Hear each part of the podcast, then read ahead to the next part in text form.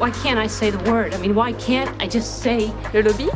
Susan, I'm gay. Radio Campus Paris Et il est 20h43, le 23 septembre, nous sommes officiellement passés en automne, mais c'était aussi la journée internationale de la visibilité bi, figurez-vous.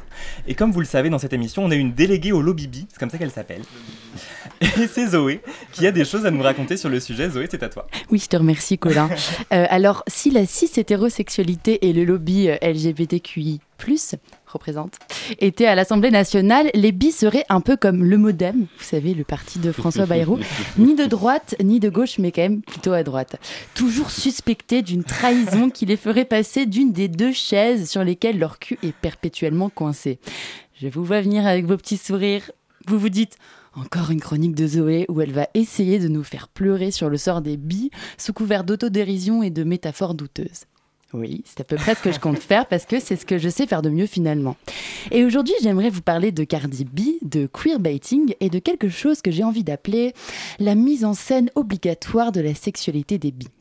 Il y a quelques semaines, Cardi est épinglée dans un tweet comme faisant partie de ces célébrités qui ont fait leur coming out bi mais qui n'ont jamais daté quelqu'un du même genre, aux côtés des infamous Harry Styles, Billie Eilish et Lady Gaga. Des stars qu'on accuse assez souvent de queerbaiting, c'est-à-dire pour celles qui n'auraient pas la ref, de jouer des codes queer pour attirer le public arc-en-ciel, et ce, en laissant planer le doute sur leur orientation et leur identité.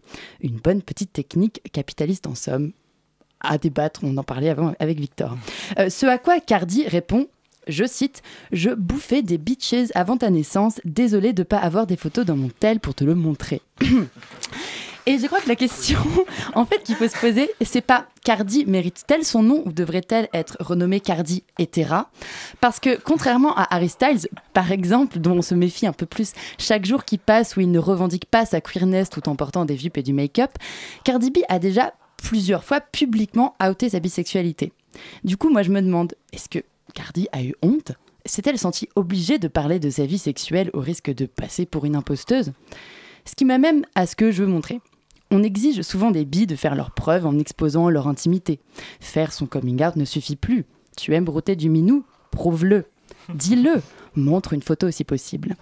À mon avis, ça va de pair avec une forme d'hypersexualisation des personnes bi, où ça va de soi qu'elles sont des Casanova insatiables changeant de bord, sinon c'est pas des vrais. Casanova, une bi-icon par ailleurs.